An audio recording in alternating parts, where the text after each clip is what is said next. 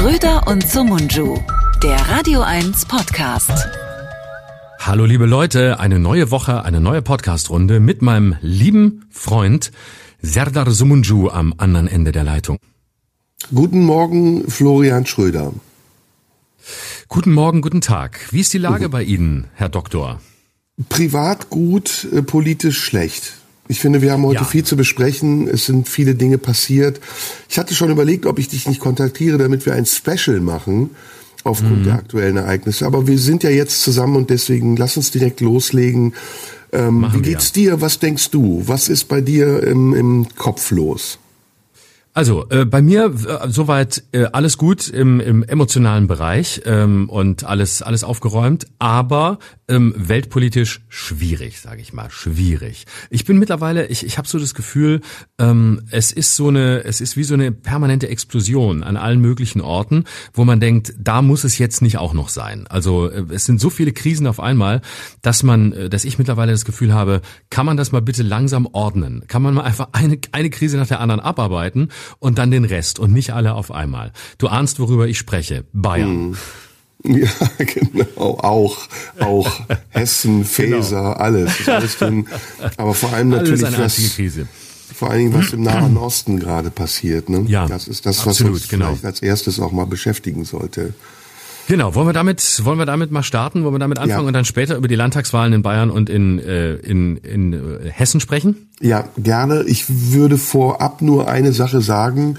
Ähm, wir haben ja hier schon mal eine Folge gehabt, wo wir sehr ausführlich auf die Geschichte des äh, Konfliktes zwischen Israel und Palästina eingegangen sind. Und um das nicht zu wiederholen, ähm, denke ich, gehen wir mal davon aus, dass die Zuhörer das meiste wissen oder wenn sie es nicht wissen, sich diese Folge nochmal besorgen können. Also deswegen, lass uns da jetzt nicht irgendwie Geschichtsunterricht machen, das würde sonst zu weit Ja. Ne? richtig, genau. Gut, dann starten wir doch mal mit der mit der aktuellen Situation. Wie, wie ist denn wie ist denn deine Einschätzung der der Gemengelage im Moment? Also zunächst mal emotional. Ich bin erschüttert. Ich bin wirklich erschüttert. Es hat mich total betroffen gemacht und getroffen. Ähm, A, was dort passiert, was immer noch dort passiert. Das ist ja nicht das erste Mal, sondern es gibt so viele Konflikte mittlerweile zwischen Israel und ähm, Palästinensern und den umliegenden Staaten, dass das eine never-ending Story zu sein scheint. Und in diesem Ausmaß, wie es passiert ist, ähm, habe ich es nicht erwartet und auch in meinen schlimmsten Befürchtungen nicht äh, gesehen, kommen sehen. Es ist für mich, ich sage es ganz drastisch, es ist für mich ein Genozid, der dort stattfindet. Eine, eine traumatisierte, ein traumatisiertes Volk wird angegriffen von ganz vielen unterschiedlichen Richtungen. Ich, wie gesagt, lass uns keinen Geschichtsunterricht machen und jetzt irgendwie ähm, erforschen, welche Angriffe welchen Sinn machen und nicht, sondern lass uns darauf einigen, dass kein Angriff Sinn macht und kein Krieg auf dieser Welt sein soll und dass jeder Mensch, der dort stirbt, ein Mensch zu viel ist, egal woher er kommt und woran er glaubt. Aber diese systematische Ermordung von Menschen, die auf dem Festival sind, von Menschen, die auf der Straße rumlaufen, in ihren Häusern sind, rausgezerrt werden, im Namen irgendeiner Religion, das ist eine Katastrophe und das ist eine Schande, ehrlich gesagt, auch für die Religion. Ähm, Ich, wenn, ich bin, du weißt, in meinem Pass steht jedenfalls, dass ich islamischen Glaubens bin, obwohl ich mich jetzt eher als ungläubig bezeichnen würde. Aber ich empfinde das wirklich als eine Schande für jeden Menschen, der sich zum islamischen Glauben bekennt und sich mit diesen Leuten, die keine Gläubigen sind, sondern Terroristen sind, solidarisiert. Und das ist der Punkt B. Ähm, Ich bin erschre wirklich erschrocken und ähm, äh, äh, fassungslos darüber, wie viele deutsche Prominente aus welchen Szenen auch immer sich mit Palästina solidarisieren in einer unglaublichen ähm, unverschämten Art in der Öffentlichkeit, während Menschen sterben in Israel, wie gesagt, egal welche Menschen dort sterben, äh, feiern oder sich in irgendeiner Form filmen lassen. Und zum Teil auch sind das Leute, die sonst äh, sich für jeden Scheiß engagieren und große Postings machen auf Instagram und jetzt in diesem Zusammenhang gar nicht merken, wie verräterisch ihr Schweigen ist oder wie verräterisch ihre Bekenntnisse sind oder ihre Lippenbekenntnisse zum Teil auch sind, weil sie immer vorweg schicken, ja, Krieg ist sowieso scheiße, aber Free Palestine und ähm, dann sich ablichten lassen mit ihren Freunden, irgendwelchen Hip-Hopern vor Free Palestine fahren oder zu Gast sind in irgendwelchen Late-Night-Shows, obwohl sie vorher ganz klar aufgefallen sind mit antisemitischen Parolen. Und das ist etwas, was ich zum Schluss sage. Für mich gibt es in diesem Land keine andere Möglichkeit, als bedingungslos solidarisch mit diesen Menschen zu sein, die dort leben und vor allem auch ähm, jede Form von Antisemitismus an ihrer Wurzel zu packen, sie zu erkennen und aus diesem Land zu vertreiben. Denn wir haben eine historische Verantwortung und mir sträuben sich die Nackenhaare, wenn ich Menschen im Jahre 2023 auf den Straßen feiern sehe, weil äh, Israel gerade angegriffen wurde von einer terroristischen Organisation. Mhm.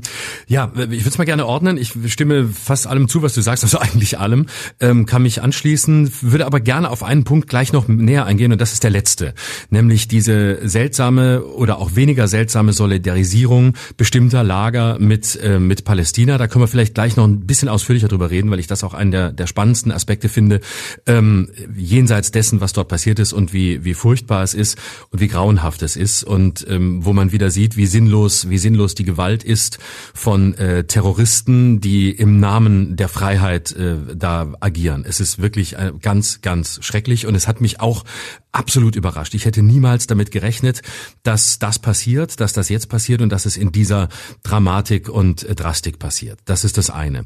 Ähm, ich würde gerne tatsächlich da weitermachen, wo du aufgehört hast und den Blick lenken auch auf die Instrumentalisierung dieses Themas, die Instrumentalisierung dieses Themas im Ausland, vor allem in Deutschland, die Instrumentalisierung des Themas erstaunlicherweise ähm, vor allem von Leuten, die sich sonst immer, wie du zu Recht sagst, engagiert zeigen, nämlich von Leuten, die sich selbst der Linken zurechnen würden.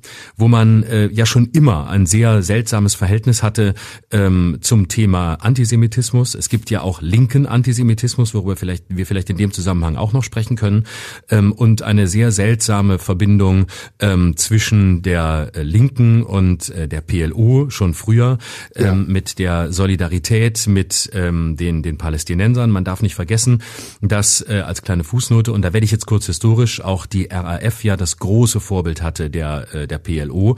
Äh, RAF-Terroristen sind dahin geflogen ähm, in den Gazastreifen, haben sich ausbilden lassen von der PLO an der Waffe. Das heißt, die Palästinenser waren das Vorbild des Straßenkampfs, des Kampfs im Untergrund, den die RAF führen wollte. Da gibt's immer schon eine Verbindung, ähm, woher die kommt und wo die liegt, können wir nachher noch besprechen. Ich glaube, dass hier sich gerade Darf ich da nur ganz kurz eine Einschränkung machen? Ja, gerne. Sorry, die, die finde ich nämlich wichtig. Äh, die Palästinenser sind nicht die Hamas. Das, die Hamas ist eine Terrororganisation. Und ja. wer, wer eine Terrororganisation unterstützt, unterstützt nicht die Rechte der Palästinenser. Das wollte ich nur genau. kurz einfügen. Völlig richtig, ja. Danke, völlig richtig, sehe ich äh, ganz genauso und ähm, war auch nicht anders intendiert. So, und ähm, erstaunlich bei der Instrumentalisierung dieses Themas in Deutschland ist, dass die Linke oder viele auf der Linken ähm, hier ihren Antisemitismus freien Lauf lassen und zwar ungeschönt. Ich glaube, dass die, dass die Linke ein großes, einen großen blinden Fleck mit mit sich herumträgt ähm, und der sie immer wieder äh, von hinten und von der Seite einholt. Und das ist ihr Verhältnis zum Islamismus. Und da zeigt sich das grundlegende linke ähm, Problem und die linke Verlogenheit der äh, schon lange.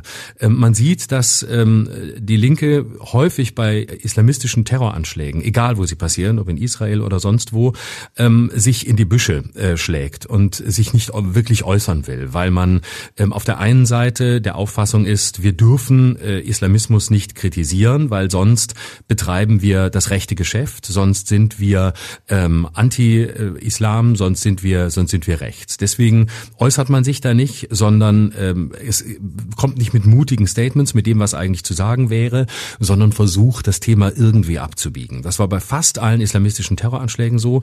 Ähm, das ist auch, das ist auch jetzt häufig wieder zu beobachten. Und ähm, ich frage mich, äh, wieso da eine eine emanzipierte, sich selbst emanzipiert nennende Gruppierung wie die Linke, die emanzipatorisch ist, die fortschrittlich sein will, die im, im Sinne der, der Gleichheit aller denkt, ähm, nicht deutlicher auftritt. Und da hat man, glaube ich, ein Problem damit, dass man auf der einen Seite ähm, das nicht kritisieren will, auf der anderen Seite aber auch nicht sich wirklich ähm, klar bekennen will. Ähm, und das ist, das ist schwierig. Ich glaube, dass hier eine, es fehlt hier eine ganz klare Positionierung und es gibt eine Kritik, die man am Islamismus und an all dem, was da passiert, auch am islamistischen Terror üben kann, ohne dass man damit den Islam oder Menschen islamischen Glaubens alle kritisiert. Ähm, und stattdessen gibt's eine Melange, die besteht aus auf der einen Seite alle linken Augen zudrücken, wenn es darum geht, Islamismus zu verurteilen und der gleichzeitigen ähm, Unterstützung ähm, der der PLO, auch der Palästinenser, was genau wie du sagst natürlich etwas anderes ist, als die Hamas zu kritisieren und dabei aber auch ähm, und das ist der dritte Punkt ähm, einem linken Antisemitismus freien Lauf zu lassen. Und das ist, glaube ich, eine Gemengelage, die wir jetzt wieder merken und die uns jetzt an dieser äh, historischen Zäsur, die wir da gerade in Israel erleben, von hinten wieder einholt. Ja, ähm, mehrere Punkte auch jetzt von mir, wobei ich mit dem, was du sagst, auch nahezu hundertprozentig übereinstimme. Ähm, also auch wieder da, ohne jetzt in eine historische Abhandlung äh, geraten zu wollen, gibt es ja eine Geschichte. Die Geschichte haben wir hier besprochen und ich versuche sie nochmal in einer Kurzfassung zu bringen, wenn du das gestattest. Ähm, Bitte der, der Versuch der Weltgemeinschaft, dem jüdischen Volk eine Heimat zu geben, das ja, wir wissen das, ähm, eine lange, lange, lange Leidensgeschichte hat. Dieses jüdische Volk, was angefangen von der Zeit äh, von vor 2000 Jahren bis zum heutigen Tage äh, immer unter Beschuss steht von entweder Menschen, die per se antisemitisch sind oder eine jüdische Weltverschwörung sehen, äh, Drahtzieher, die in Banken sitzen oder wo auch immer, wird aus unterschiedlichen Richtungen angegriffen. Äh, zum einen eben aus, aus dem äh, Bereich des extremen Islam, äh, der seinen Hauptfeind im Staat Israel sieht und diesen Staat ja auch umzingelt und damit das Schutzbedürfnis dieser traumatisierten Nation immer wieder auch ähm, herausfordert. Und zum anderen sind es aber auch andere ähm, Nationen und ähm, Länder, die schon immer auch an dieser Frage beteiligt waren, wie gehen wir damit um. Und das hatte ich dir ja damals erzählt. Mit dem Zusammenbruch des Osmanischen Reiches ist eine große Unordnung in den Nahen Osten gekommen. Und ähm, Profiteure dieser Unordnung waren vor allen Dingen auch die Kolonialmächte, allem voran die Briten, die ähm, ein sehr doppeltes Spiel gespielt, ein doppeltes Spiel gespielt haben und sich sehr ambivalent verhalten haben. Auf der einen Seite haben sie den Palästinensern Versprechungen gemacht und gesagt, ihr bekommt ein eigenes Land. Sie haben eigene, sie haben Stammesanführer zu Muftis gemacht, zum Beispiel zum Mufti von Jerusalem um eine Gegenmacht zu, zu den ähm, Juden aufzubauen, die's, die in Israel eine Heimat gefunden hatten.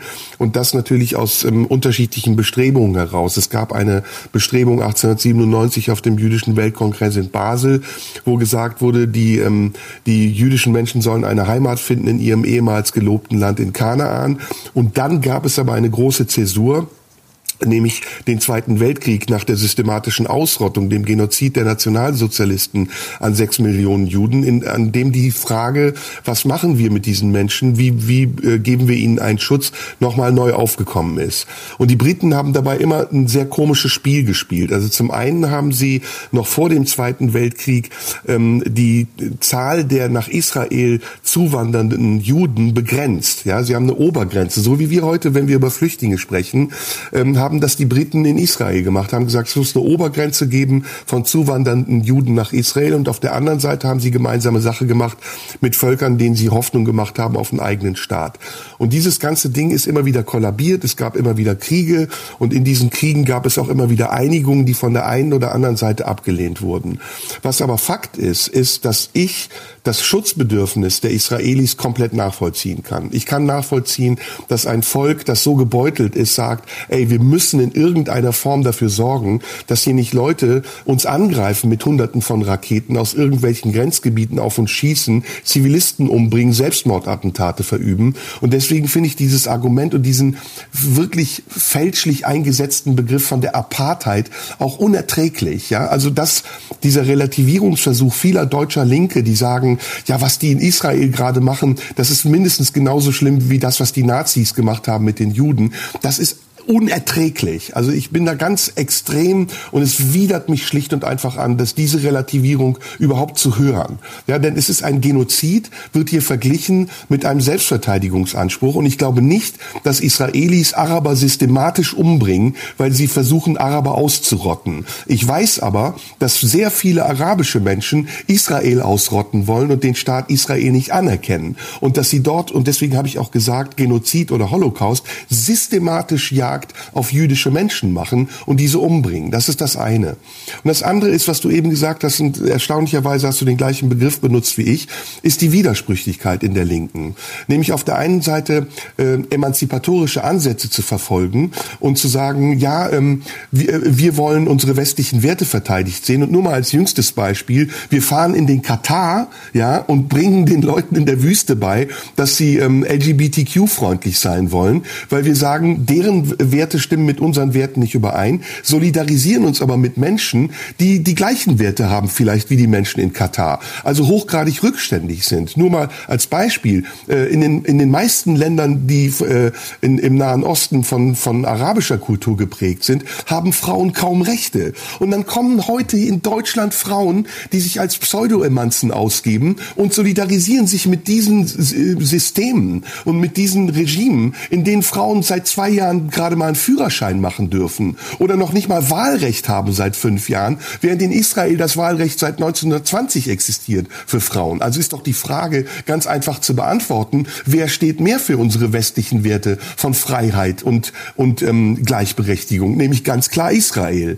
So, und äh, ohne da jetzt, jetzt zu weit ausufern zu wollen, entschuldige, wenn ich das jetzt so monologisierend sage, Nein, ist das wunderbar, für mich, wunderbar ist das für mich unverständlich. Und es ist nicht nur unverständlich, sondern ich finde, es ist hochgradig verwerflich, wenn Leute wie unser guter Freund Malcolm Ogave, der ja uns hier angekreidet hat, wir seien frauenfeindlich, äh, rassistisch und sonst was, plötzlich Pamphlete von sich gibt, wo man sagt, Alter, du arbeitest im öffentlich-rechtlichen Fernsehen, ist dir bewusst, was du gerade machst? Du feierst, dass Menschen umgebracht werden. Du freust dich darüber, dass Frauen und Kinder entführt und misshandelt und vergewaltigt werden, und zwar öffentlich. Und da kannst kannst du dich auch nicht mehr zurückziehen auf deine Privatperson, die twittert, sondern dann musst du deinen fucking Job verlieren. Und so ist es ja auch gestern passiert. Und ganz ehrlich, ja. ich habe mich darüber gefreut, weil wer anderen eine Grube gräbt, der fällt selbst hinein. Damit hört es aber auch nicht auf, sondern auch ehrenwerte Kollegen wie Late-Night-Hosts, äh, Klaas Häufer Umlauf hat Nura zu Gast, die auf einem Foto mit Free Palestine-Fahne zu sehen ist. Oder Jan Böhmermann oder wer sonst auch immer sich plötzlich meint, mit Palästina solidarisieren zu müssen. Der hat nicht erkannt, dass das nicht nur hochgradig widersprüchlich ist, sondern dass das auch eine Tendenz in eine Richtung ist, die wir in Deutschland so nicht haben dürfen. Es ist Staatsräson in Deutschland und nicht, weil uns irgendeine jüdische Übermacht uns das aufgedrückt hat, dass es in Deutschland keinen Antisemitismus geben darf. Und dass jeder, auch von Flüchtlingen, die hier hinkommen, der auf die Straße geht und eine Palästina-Fahne schwenkt und sich Zuckersüßigkeiten geben lässt dafür, dass er sich darüber freut, dass irgendwer gestorben ist, in diesem Land sein Bleiberecht verwirkt gewirkt hat. Punkt. Das ist das, was ich darüber denke. Ja, und ähm, der, der Kollege übrigens äh, hieß Malcolm Ohanwe, wenn ich das ganz kurz... Äh, Entschuldigung, ist mir scheißegal, ich merke mir die Namen von solchen Idioten nicht. so, aber ich glaube, darin zeigt sich äh, gerade in, in der Linken im Moment äh, ein, ein ganz grundsätzliches Problem. Und äh, das ist äh, das Problem der, der Täter-Opfer-Umkehr. Und ähm, das zeigt sich hier fundamental, indem man äh, gerade in dieser Fraktion, es ist natürlich nicht die ganze Linke, es ist eine ganz bestimmte Gruppe, die sich in einer ganz bestimmten Weise im Moment dazu äußert. Das will ich auch noch nochmal differenzieren, in genau dem Sinne wie äh, Oder nicht äußert nicht übrigens. Ne? Palästina. Ne? Oder nicht wie genau, Thilo Jung, der seinen Post gelöscht hat, wie süß kann, wie lecker kann Terror schmecken. Genau. Es wird entweder geschwiegen, das ist das, was ich meinte, ähm, oder es wird sich eingegraben in Widersprüche und die die Linke ist genau wie die ähm, wie die Hamas nicht äh, Palästina ist ist nicht die ganze Linke ähm, gemeint, wenn äh, ich hier drüber spreche, sondern es ist ein ganz bestimmter Teil äh, der Linken gemeint, ähm, die sich hier in einer ganz bestimmten Art und Weise eben oft nicht äußern. Und man hat es ja gesehen, wie sich viele Linke, auch gerade äh, Frauen verhalten haben im äh, im Iran, ne? wo wo man gesehen ja hat, ähm, was, äh, was da passiert, wo sich kaum jemand auch da mal wirklich rausgestellt hat und gesagt hat, hey Leute, wir unterstützen diese Frauenbewegung, sondern man dachte, oh nee, da sagen wir lieber gar nichts, ähm, bevor wir uns da irgendwie äh, auf die falsche Seite schlagen und Applaus von der falschen Seite kriegen. Das ist ja auch ein ganz beliebter Satz ähm, bei Linken, die gerne auch sagen wollen, was richtig ist und was falsch ist, was gesagt werden darf, was nicht gesagt werden darf, wer in der Öffentlichkeit sprechen darf, wer nicht, wessen Stimme False Balance ist und ähm, wo schon irgendwas kippt. Da wird ja auch gerne argumentiert argumentiert mit dem Satz, ja, dann gibt es Applaus von der falschen Seite. Und immer hat man Angst vor Applaus von der falschen Seite. Auf der anderen Seite aber ähm, ist man äh, durchaus bereit, eine furchtbare Täter-Opfer-Umkehr vorzunehmen. Und das ist hier der Fall, ähm, wo äh, Israel als die ausschließlich böse Macht gilt, ähm, die dafür gesorgt hat, dass, die, dass Palästina, der Gazastreifen, die Palästinenser dort stehen, wo sie stehen. Und es ist äh, in, ein Grundproblem der Linken, dass man immer wieder versucht hat, ähm, ein, einen Mythos des Opfers zu schaffen. Das heißt, ähm, ohne Rücksicht auf äh, Tatsachen, ohne Rücksicht auf Verluste, ohne Rücksicht auf Differenzierung, ähm, weiß man da immer sehr schnell, äh, wer, wer das Opfer ist. Und wer Opfer ist, ist der Angegriffene, der kann nichts dafür. Und weil er nichts dafür kann, deswegen muss der andere, muss der andere der Täter sein. Und es wird alles entschuldigt mit Sätzen wie, ja, man muss es auch alles verstehen und es kann alles auch so passieren. Ja, man muss alles verstehen, aber man darf auch an einem gewissen Punkt zu einem Urteil kommen. Und das Urteil in diesem Fall ist eindeutig. Es gibt hier keine Täter-Opfer-Umkehr. Es ist klar, um wen es hier geht, was Staatsräson ist und dass all die, die heimliche Freude, die heimliche hochautoritäre Freude der Linken Ekelhaft. darüber, wieder, ja, darüber, dass jetzt ein, ein Schlag gegen, gegen Israel äh, geschieht und passiert ist, das ist, das ist widerlich. Und es zeigt sich darin eine ganz gefährliche ähm, Freude an der Gewalt, eine gefährliche Freude ähm, am Hass und am Terror. Ja, ey, das wird wie so ein Fußballspiel, ne? wenn die da Autokursus genau. machen und sich die Palästina-Fahne um die Schulter hängen. Das ist doch kein Fußballspiel, das wir hier erleben. Nein. Da sind 160 Leute auf einem oder 260 auf einem Musikfestival abgemurkst worden und sonst bei, bei ähm, Charlie Hebdo, da haben sie alle ihre Profilbilder geändert. Jetzt ändern mhm. sie es ins Gegenteil. Ja, und, und, ja. und machen Free Palestine daraus. Genau. Und äh, ja, das ist äh, und das ist ein, ein, ein Problem, das, das ich ganz äh, ganz entsetzlich finde, insbesondere von Leuten, die sich selbst für so unkorrumpierbar und äh, für moralisch höherstehend halten, die hier eine klammheimliche Freude an der Gewalt zeigen, eine klammheimliche Freude daran, dass es eine Eskalation gibt. Und ich glaube, es hat auch einen Grund, dass da, der darin liegt, dass man die ganze Zeit versucht, so sehr zu den Guten gehör, zu gehören. Wenn man immer sicher ist, dass man alles richtig macht, dass man immer auf der Seite der Guten steht, dass man immer die Bösen angreift, dass man immer die Richtigen im Visier hat, dass man immer weiß, wer jetzt Unrecht getan hat und wer dafür kritisiert werden muss, ähm, dann führt das auf der anderen Seite dazu, dass sich diese abgespaltene abgespaltene dunkle Seite darin zeigt, dass man eben plötzlich in einem Moment der Gewalt seine ganze Begeisterung zeigt und all das, was ansonsten irgendwie verdrängt wird und nicht gezeigt wird. Und das ist, äh, das zeigt sich hier in meinen Augen. Und es ist ein, ne, es, es geht, man könnte es weiterführen. Es ist ja, ähm, ich glaube, es steckt letztlich äh, dieser ganze antisemitische Gedanke in der Linken führt ja letztlich dahin, dass ähm, man davon ausgeht, dass äh, die Konzerne, das Kapital, der Kapitalismus in Zusammenhang äh, mit, mit den Juden, ähm, die das Geld haben. Das ist das, was sie angreifen wollen. Konzerne sind böse, da wo das Geld ist, ist das böse und dagegen können wir vorgehen. Und solange wir gegen die sind, sind wir gegen die oben und solange wir gegen die sind, sind wir auf der richtigen Seite. Und ähm, wenn es dann eben blöderweise auch mal gegen Israel geht, dann sind wir immer noch auf der Seite der Entrechteten, denn das sind die, die unten sind und das sind die Unterdrückten. Das ist Palästina genauso wie die angeblich armen Leute. Aber das ist eben am Ende des Tages widerlicher linker Populismus. Ja, das ist so Mode, ne? Also es ist so wie Che Guevara oder keine Ahnung, äh, in den 70ern oder wer auch immer, ist das so Mode. Und man weiß gar nicht, mit wem man sich da solidarisiert. Ich meine, die Leute, die da die Menschen umbringen, rufen Allahu Akbar.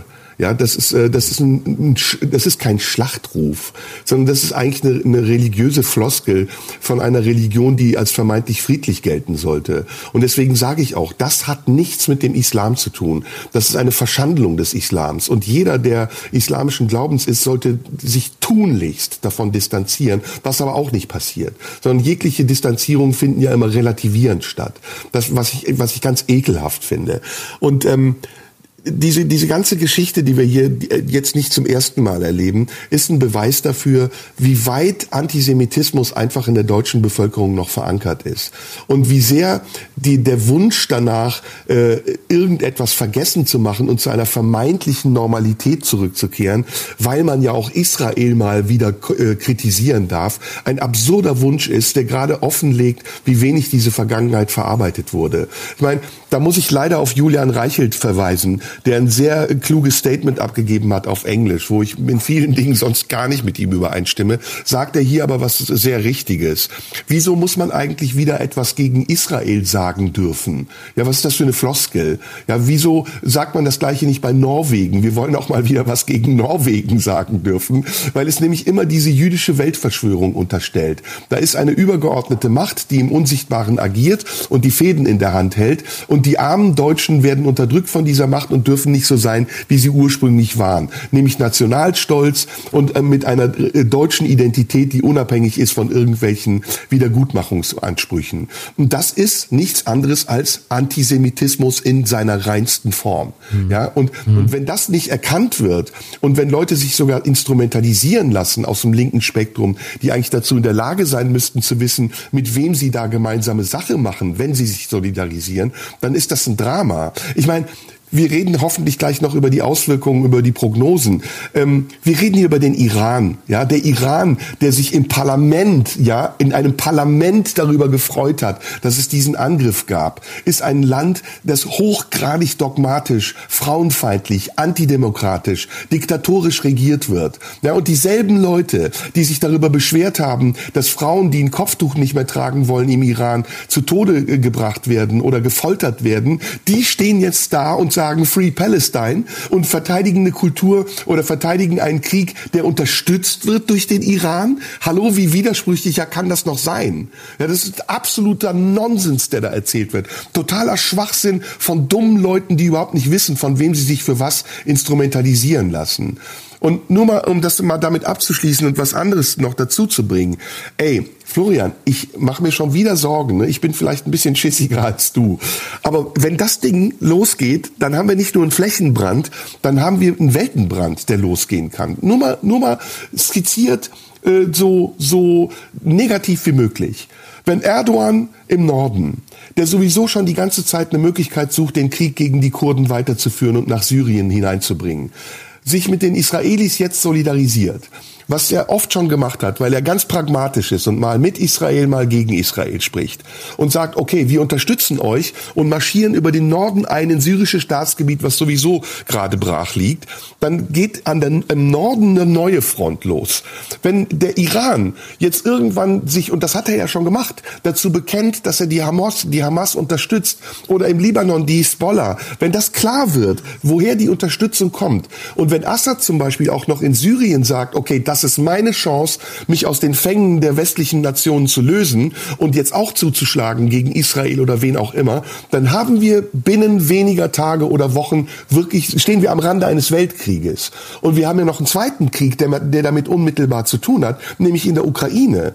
In der Ukraine führt Russland, welches der größte Verbündete Syriens nach wie vor ist und Syrien mit Waffen versorgt, einen Krieg, der auf des Messers Schneide steht. Und Putin geht's, bei Putin geht's gerade um Leben und Tod. Tod. Und wenn der diese Chance erkennt, den Schauplatz, den er jetzt hat, auf Nebenschauplatz zu verlegen und darüber seinen Machtanspruch weiter zu zementieren, dass er im Nahen Osten sich beteiligt an diesem Konflikt und die Amerikaner, ich übertreibe es jetzt vielleicht ein bisschen, die jetzt auch noch ihr größtes Kriegsschiff in die Region geschickt haben, darauf reagieren in irgendeiner Form, dann gnade uns Gott und frag mich nicht danach, was China dann macht. Aber das ist alles mhm. gerade die Umgebung, in der wir uns befinden und sie ist hoch explosiv.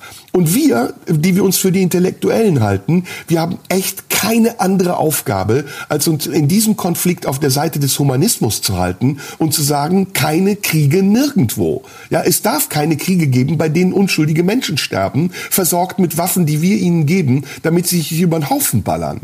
Aber das ist irgendwie bei den meisten noch nicht angekommen. Deswegen diese Euphorie, dass Leute etwas feiern, was mit dem Schicksal von Menschen zu tun hat, kann ich nicht nachvollziehen. Es, mhm. es, kann nur Dummheit oder animalischer Trieb sein, der sie bestimmt, aber es, es hat nichts mit Vernunft zu tun. Mhm. Ähm, ergänzend dazu, der, der interessante Satz, der immer ja, gesagt wird im Moment auf, auf, auf dieser Seite, ja, man wird ja wohl noch Israel kritisieren dürfen. Das ist auch schon seit Jahren einer der verlogensten Sätze, äh, wo, die, wo die Linke zeigt, dass sie genau die gleiche Scheiße macht wie die Rechten. Die Rechten reden sonst immer davon, man wird ja wohl noch sagen dürfen, woraufhin Linke gerne sagen, nee, man darf das alles nicht mehr sagen, man muss es auch nicht mehr sagen. Wie rückwärtsgewandt seid ihr, dass ihr ständig N-Wörter sagen wollt oder sowas? Ihr seid ja die, ähm, die hier den Diskurs verschieben, die den Diskurs faschistisch nach rechts verschieben schieben. Aber der Satz, man wird ja wohl Israel noch kritisieren dürfen, hat genau die gleiche Qualität, ist genau das gleiche ja. beleidigt sein. Man darf ja gar nicht mehr. Doch, man darf. Man darf Israel kritisieren und zwar indem man es in einer Weise tut, indem sich der Satz, man darf ja wohl noch, von alleine erledigt. Denn wer, den, wer die Vorsilbe braucht, man wird ja wohl noch dürfen, egal wo er steht, wird danach irgendeine menschenfeindliche Scheiße von sich geben. Man ja. wird ja wohl noch, ist nichts anderes als ich bin kein. Ich bin ja kein Nazi, aber und du weißt, es kommt ein Nazispruch. Ich bin ja nicht gegen Israel, aber und du weißt, es kommt irgendwas antisemitisches. Es ist genau das gleiche. Und ich wollte noch eins äh, dazu sagen ähm, zum Thema Täter und Opferumkehr oder Täter-Opferumkehr. Es ist ja häufig so getan, als ähm, auf der Linken, als sei äh, seien die Palästinenser äh, die Opfer. Dabei muss man auch an dieser Stelle mal sehen. Es gibt unfassbar und gab unfassbar viele Fördergelder aus europäischen Töpfen, die in den Gazastreifen geflossen sind. Drei ja. Milliarden Euro allein zwischen 2000 und 2007 aus EU-Mitteln jährlich in die Autonomiegebiete. Dann gab es eine Geberkonferenz im Dezember 2007, weitere fünf Milliarden bis 2010. Und es ist die am höchsten subventionierte ethnische Gruppe der Welt. Im März 2009 nochmal 4,5 Milliarden Euro, ähm, sodass sie inzwischen mehr pro Kopf Hilfe bekommen haben als die Europäer während des gesamten Marshallplans. Es ist einfach nicht so, dass dort die Opfer sind und dort die Täter. Es ist wie immer nicht so einfach. Ja, es ist ein Unding, dass im Jahr 2023 Synagogen wieder geschützt werden müssen in Deutschland. Mhm. Also jemand, der das miterlebt hat, Überlebende des Holocaust, da gibt's ja nur noch ganz wenige, der, da, dem muss sich der Magen umdrehen. Und das ist einfach, wie gesagt, ne, das ist nicht nur Staatsräson, das ist Moral, das ist Menschlichkeit, die wir da einfach gelten lassen müssen. Und wenn das nicht passiert und wenn das jetzt weiter eskaliert, wenn sich die hier lebenden Minderheiten äh, dieses, dieses Surfbrett suchen, um damit etwas zum Ausdruck zu bringen, was eigentlich damit mit dem, was dort passiert, gar nichts zu tun hat, dann, dann, dann brauchen wir irgendeine andere Lösung. Dann müssen wir wirklich auch zum Beispiel, ich, ich, ich glaube übrigens, dass der Mob, der in Berlin da gefeiert hat, ne, der gleiche Mob ist, der in Berlin Silvester in die Luft geballert hat. Das sind die gleichen Kids. Jedenfalls sehen sie so aus. Und ich glaube, da müssen wir jetzt mal eine grundsätzliche grundsätzliche andere Frage stellen, nämlich was bedeutet Integration in diese deutsche Gesellschaft und welche Grundwerte haben wir in dieser deutschen Gesellschaft, zu denen sich jeder bekennen muss, der hier sich integrieren will, muss oder soll.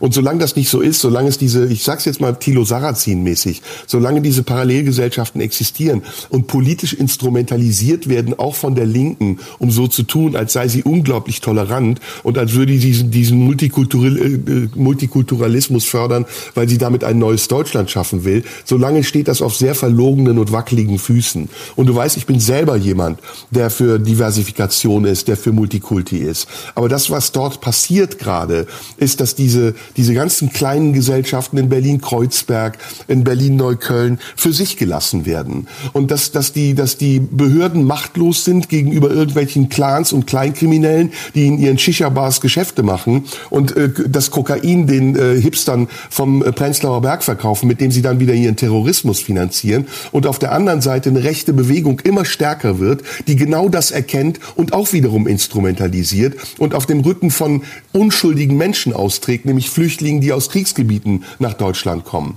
Und das ist echt eine große Frage, die wir im Augenblick zu besprechen haben. Und damit kommen wir wahrscheinlich jetzt auch zur Bayern- und zur Hessenwahl. Und wir dürfen die Antworten auf diese Fragen nicht den Demagogen überlassen.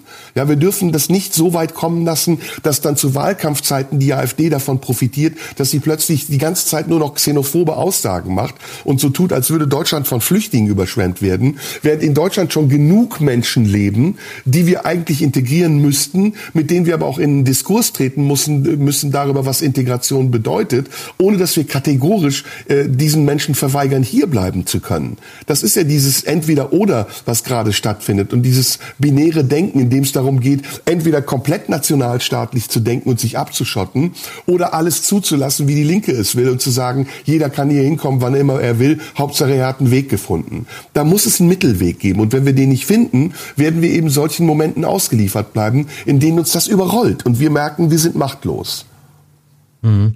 Ja, und damit können wir, glaube ich, den äh, Switch machen rüber ähm, zur Innenpolitik und über die Landtagswahlen vom Wochenende Gerne. sprechen. Ich glaube, das Thema ja. haben wir damit äh, ausführlich besprochen, oder? Ja, sorry, wenn es zu emotional ja. war, aber ich bin wirklich, also es hat mich wirklich mitgenommen. Ne? Also ich habe mhm. ich hab auch Bekannte dort und ähm, wir kriegen das unmittelbar mit. Die sind in Jerusalem und in Tel Aviv und die sitzen tatsächlich in den Kellern und befürchten, ja. dass Hamas-Truppen sie überfallen und verschleppen.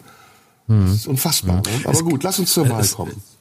Genau, es gab vielleicht abschließend dazu, weil ich mich gerade dran erinnere, es gab äh, vor einiger Zeit, ich weiß nicht mehr, wann es genau war, ich sicher schon zwei Jahre her oder so, ähm, als es schon mal einen äh, Angriff gab in, in Tel Aviv oder mindestens ein Bombenalarm war. Ich weiß nicht mehr den genauen, äh, genauen Zusammenhang, aber ich weiß noch von einer sehr emotionalen Nachricht, die mich damals äh, über Instagram erreicht hatte, als ein Hörer von uns in, aus Tel Aviv uns schrieb und sagte, er hört unseren Podcast, während er ähm, während des Bombenalarms in Tel Aviv im Keller sitzt und es gebe ihm Kraft, zwei Stimmen zu zu hören in einer solchen Situation. Das war für mich deswegen so emotional, nicht weil es um uns ging oder weil er uns gehört hat, sondern um die Tatsache, dass Menschen da sitzen in einer Situation, wo man Angst hat vor Bombenhagel, sitzen in Kellern und sind einfach froh, wenn sie irgendeinen Kontakt zur Außenwelt äh, halten können. Und das fällt mir als kleine Anekdote gerade ein, wo wir in diesem Zusammenhang sprechen. Deswegen Fazit volle und bedingungslose Solidarität mit den Menschen in Israel, aber auch die Bitte, Islam, Hamas, Palästina und den Freiheitskampf dieser Menschen nicht in einen Topf zu werfen. Wie gesagt, die Hamas ist nicht Palästina und wir können gerne über alles reden, wenn wir damit nicht versuchen zu relativieren, was wir selbst an Schuld mit uns tragen. Lass uns zur Wahl kommen. Wir ja, haben los. uns geschrieben vorher und die Prognosen waren nicht ja. schlecht. Du hast aber gewonnen, ne, glaube ich. Ich glaube, ich habe gewonnen. Komm, wir lassen, wir haben in unserer kleinen, in unserer kleinen Chatgruppe haben wir überlegt, wie die, wie die Landtagswahlen ausgehen. Und wir haben natürlich vor allem um über das Ergebnis für die AfD äh, gesprochen. Und warte, du hattest äh, deine Wette war, äh, was hattest du gesagt? Bayern. Wir waren alle nicht Prognose. weit weg, ne? Genau, Prognose. Du hattest gesagt AfD 19 Prozent und 16 in Hessen. Und ich hatte gesagt, ich tippe umgekehrt. Hessen 19, Bayern 16. So. so. Ja, ist, ist Bayern eigentlich 1-1 für uns hast beide. du getroffen. Mhm. Hessen 19, habe ich 19 gesagt, Bayern. Nee, Hessen, mhm. no, nee, warte, warte, ich habe 19 in Bayern gesagt. Also ich lag weiter weg als du. Aber äh, ja. trotzdem, zweitstärkste Kraft in beiden Ländern. Äh, tendenziell lagen wir richtig. Ne? Mhm. Absolut. Und äh, die AfD freut sich, dass sie jetzt den Aufstieg äh, begonnen hat im Westen, dass sie eben nicht das ist, was man jahrelang dachte, nämlich eine reine Ostpartei, die im Westen nicht anschlussfähig ist. Ähm, so, wo fangen wir an? Wollen, wir über Bayern erst reden oder erst über Hessen? Gibt ja doch gewisse Lass Unterschiede. Lass uns einen Prolog noch machen, bitte. Was okay. war mhm. diese äh, Kruppala-Geschichte? Was war die Weidel-Kruppala-Geschichte? Was war das? Also das ist sehr seltsam, ne? Also also Alice Weidel hat doch äh, tat so, als sei es, als habe es eine Bedrohungslage gegen sie gegeben, weswegen sie bei einer war es eine Wahlkampfveranstaltung in Bayern, wenn ich es richtig weiß, nicht, nicht auftreten tat so, konnte. Nicht tat so. Wir müssen aufpassen, wir leben im Zeitalter der Anzeigen und das könnte Stimmt. jetzt wieder als Verbreitung von Falschinformationen gelten. Äh, es, es ist so gewesen, dass die Polizei äh, eine besondere Situation gesehen hat und sie hat es gestern im Interview im ZDF gesagt. Sie hat daraufhin beschlossen, ähm, in einigen Sitzungen fernzubleiben und mit ihrer Familie, um das Trauma der Bedrohung zu verarbeiten, wie sie es gestern gesagt hat, glaube ich, äh, auf Mallorca ein bisschen Urlaub zu machen. Genau. Und dort wurde sie dann in einem in einem Restaurant äh, gesehen und äh, und genau. Also das ist ja im Grunde das Normale, was man macht macht, wenn man eine, wenn man eine Bedrohungslage hat, ähm, dann, dann fährt man auf der deutschen liebste Urlaubsinsel und speist dort in einem Restaurant. Würde ich auch so machen. Also mhm. kenne ich auch von mir so, kennen alle, die schon mal in einer Bedrohungslage waren. Äh, genau. So, was sagst du dazu? Also sie hat gestern mächtig gestottert, als sie das gesagt hat. Äh, Brigitte Schausten hat auch gut gefragt. Sie hat gesagt, es kam von der AfD intern der Vorwurf, ähm, dass sie ähm, das übertrieben hätte und daraufhin hat sie gesagt, nein, es gab tatsächlich massive Bedrohung oder ernstzunehmende Bedrohung und äh, man wüsste ja gar nicht, wie traumatisierend das Ganze ist. Das, also sie hat aus meiner Sicht so ein bisschen die, die Opferkarte gezogen. Ähm, ich glaube auch im Falle von Kropala, ich bin da jetzt ganz ehrlich, dass die da aus einer Mücke einen Elefanten machen. Also ich glaube, da, mhm, genau. dass es da irgendwas gab. Äh, bei Krupala glaube ich es noch nicht mal. Also ein Arztbrief ist übrigens etwas, was du dir übers Internet besorgen kannst. Ich weiß nicht, ob du die Teleklinik kennst. Mhm. Äh, bei der Teleklinik kannst du anrufen und dann sagst du, ich habe Hüftschmerzen. Dann sagt der Arzt, ach so, ja wirklich. Und dann schreibt er dir einen Arztbrief und da steht drin, Hüftschmerzen aufgrund von, keine Ahnung, Prellung, sonst was. Ein Arztbrief ist ja nicht eine offizielle Diagnose. Und in diesem Brief stand nichts drin. Also da war, die haben kein Gift gefunden. Ähm, äh, es gab, glaube ich, eine Rötung an der Stelle, aber eine Einstichstelle weiß ich jetzt noch nicht mal, ob es die gab. Und ähm, dass er dann sofort wieder entlassen wurde, äh, das, es kommt mir ein bisschen so vor, ich vermute es jetzt, kann aber auch anders sein, als wäre das der AfD recht gewesen, dass sowas passieren könnte. und nicht passiert genau. sein muss. genau. Äh, das, genau, das ist so, ähm, da gab es ja auch schon mal den, den Vorfall des, des AfD-Abgeordneten in, in Bremen, wo es darum ging, dass er, ich glaube, damals zusammengeschlagen worden sein soll, was dann auch mindestens sich als fraglich herausstellte. Also es gibt, glaube ich, äh, in der AfD eine Tendenz, die man von vielen Populisten kennt, nämlich äh, sich selbst, äh, und da sind wir wieder beim Thema, sich selbst zum Opfer zu machen und so zu tun, als sei man die eigentlich ausgegrenzte Gruppe, ähm, die sich in diesem Land nicht mehr sicher fühlen kann, weil sie äh, andere Meinungen vertritt und weil man natürlich Meinungen in diesem Land unterdrückt und deswegen sind sie nicht sicher. Das heißt, das, was sie vorhaben mit anderen zu machen, wenn sie an der Macht sind, nämlich sie zu unterdrücken und sie zu entrechten, das nehmen sie jetzt für sich selbst in Anspruch. Sie werden zu Opfern gemacht, damit sie irgendwann Rache nehmen können und äh, sagen können, wir wurden unterdrückt und jetzt unterdrücken wir eben zurück. Also es ist ein ziemlich vorhersehbares Spiel und ich glaube, es ist kein Zufall, dass das genau in der Woche vor den beiden Landtagswahlen passiert ist, ähm, von denen sie wussten, dass sie gute Chancen haben. Und wie kann man es noch eine Runde weiterdrehen, indem man sich auch noch zu den Unterdrückten macht und bei den Leuten das Gefühl auslöst, jetzt erst recht, wenn die für eine politische Position ausgegrenzt werden, dann müssen wir sie unterstützen. Ja, ja. Und wie gesagt, also es ist alles spekulativ, kann alles sein. Ich bin, ich habe große Zweifel daran und es ist ja mittlerweile auch in anderen Fällen so, äh, sprich bei Aiwanger, dass Wahlen äh, auch noch kurz vorher durch irgendwelche Kampagnen beeinflusst werden sollen. Aber auch da, ne? Also gute Besserung, wenn es ihm schlecht geht. Ähm, aber wenn das alles gespielt sein sollte, dann ist es eine große Frechheit und da muss dann auch wirklich darüber gesprochen werden, ob so jemand haltbar ist als Parteivorsitzender. Es ist halt auch ein Problem, wenn man keinen Bruder hat, der einem vor der Landtagswahl noch schnell ein antisemitisches Pamphlet in den Schulranzen packen kann. Dann muss man natürlich irgendwas anderes machen, um sich als Opfer fühlen zu können. Da kann man natürlich so einem Hubert Aiwanger nicht so, nicht so einen Vortritt lassen. Das ist schon auch nachvollziehbar. Ja, ja. Jetzt kommen wir zur Wahl. Ähm, der Plan Söders ja, ist fast gescheitert, mit 40 Prozent den Anspruch auf die Kanzlerkandidatur zu stellen. Ich glaube aber, dass er davon nicht lassen wird. Denn er wird sagen, äh, heutzutage hat er ja auch schon gemacht, ist 40 Prozent nicht mehr normal. Mit 36, 37 Prozent sind wir die stärkste Kraft, ähm, nicht nur in Bayern, sondern auch die stärkste konservative Kraft in Deutschland. Jedenfalls, was, wenn man es äh, relativ sieht. Ähm, und das wird dann schwer für Friedrich Merz, diesen Erfolg, den Söder ja so halbwegs jetzt ähm, erreicht hat, noch irgendwie zu torpedieren. Ich glaube, Friedrich Merz, entweder er bleibt Vorsitzender unter einem Kanzlerkandidaten Söder oder sie zaubern noch einen Henrik Wüst aus der Tasche, der aber, glaube ich, im Moment auch nicht so die besten Chancen hat. Würdest du glauben, dass Söder wirklich Kanzlerkandidat wird? Ich meine, dass er die Absicht hat, ist klar, aber wird? Äh, wenn in der CSU jemand äh, das nochmal schaffen sollte nach Stoiber, dann ist es Söder, ja. Ja, ich mhm. glaube, es gibt ich, sonst ich, keinen anderen aus der CSU, der das nochmal schaffen würde. Ich würde wetten, dass es nicht wird. Also das wäre jetzt heute mein Einsatz, ähm, weil er am Ende doch zu zu wenig äh, ja mehrheitsfähig ist außerhalb Bayerns. Ich glaube, er ist zu er ist zu marginalisiert. Er ist ein bayerisches bayerisches Regionalphänomen und die CDU ist im wahrsten Sinne des Wortes zu konservativ, um das Risiko eingehen, die Wahl mit einem Bayern zu verlieren.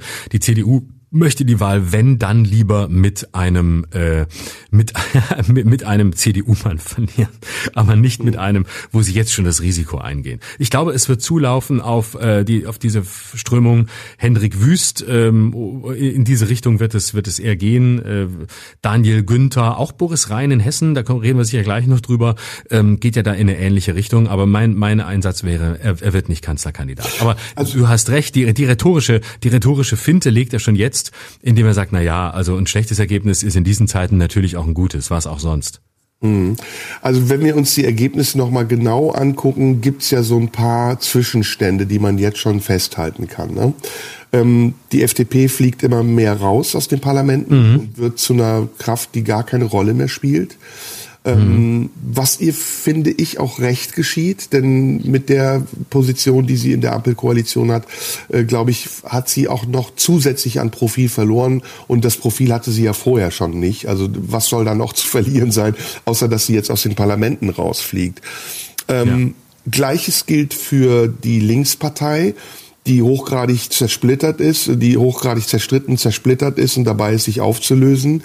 Ähm, ob Wagenknecht jetzt mit einer neuen Partei kommt oder nicht, das wird man sehen. Ich halte es mittlerweile schon für zu spät, weil mhm. der Peak ihrer Beliebtheit, glaube ich, überschritten ist und äh, ihre Zögerlichkeit auch ihr negativ ausgelegt werden kann. Das äh, halte ich für machttaktisch zu durchschaubar. Ähm, mhm. Man muss mit einer Partei, man, ich finde, man sollte mit einer Partei nicht nur dann antreten, wenn man das Gefühl hat, dass man Erfolg hat, sondern man muss mit einer Partei dann antreten, wenn man überzeugt ist davon, dass man eine bessere Politik macht. Genau. Ähm, das letzte ist, ähm, die SPD muss bald Angst haben, dass sie die 5%-Hürde nicht mehr erreicht. Ach. Ne? Ja. Das ist mit acht Prozent oder wie viel sie jetzt auch immer hatte, katastrophal. Da muss doch also, es ist mir ein Rätsel, wie eine Partei, die so wenig Stimmanteil hat, den Bundeskanzler stellen kann. Eigentlich hm. muss doch da ein Bundeskanzler die Vertrauensfrage stellen, oder ist das, ist das falsch? Schon zum dritten Mal. Naja, man muss natürlich Bund und Land unterscheiden und äh, das ist in der SPD jetzt auch nicht immer gut gegangen mit der Vertrauensfrage. Man erinnere sich nur an Gerhard Schröder, der nervös wurde, als allzu viele Landtagswahlen verloren worden sind und dann die Vertrauensfrage gestellt hat, vor dem Hintergrund, dass er gerade vorher mit Hartz IV zwar strittige Reformen verabschiedet hatte, aber Reformen, von denen anschließend die Nachfolgerin, nämlich eine CDU-Frau Angela Merkel, profitiert hat, weil die Arbeitslosenzahlen sanken, ohne dass wir damit bewerten müssen, wie wir die, wie wir die Reform fanden. Aber Schröders Tragik bestand in seiner in seiner Nervosität, nämlich zu denken, so viele verlorene Landtagswahlen, ich habe keinen Rückhalt mehr, jetzt muss ich jetzt muss ich mal schnell die Vertrauensfrage stellen und am Ende gewinnt ein anderer. Ich glaube, da die Lektion, mindestens die Lektion hat Olaf Scholz gelernt und ich sag mal, als nervösen Rhetoriker, der allzu schnell äh, hektische Entscheidungen trifft und eine Rede zu viel hält, kann man ihn nur wirklich nicht bezeichnen. Mhm. Aber äh, nochmal zu den Ergebnissen selbst. Ne? Ich habe sie jetzt hier vorliegen. Mhm. Die CSU hat 37 Prozent geholt, die Grünen haben 14,4, die Freien Wähler 15,8, die AfD 14,6 ist also nicht die zweitstärkste, sondern die drittstärkste Kraft in Bayern. SPD 8,4, FDP 3,0, die anderen 6,8.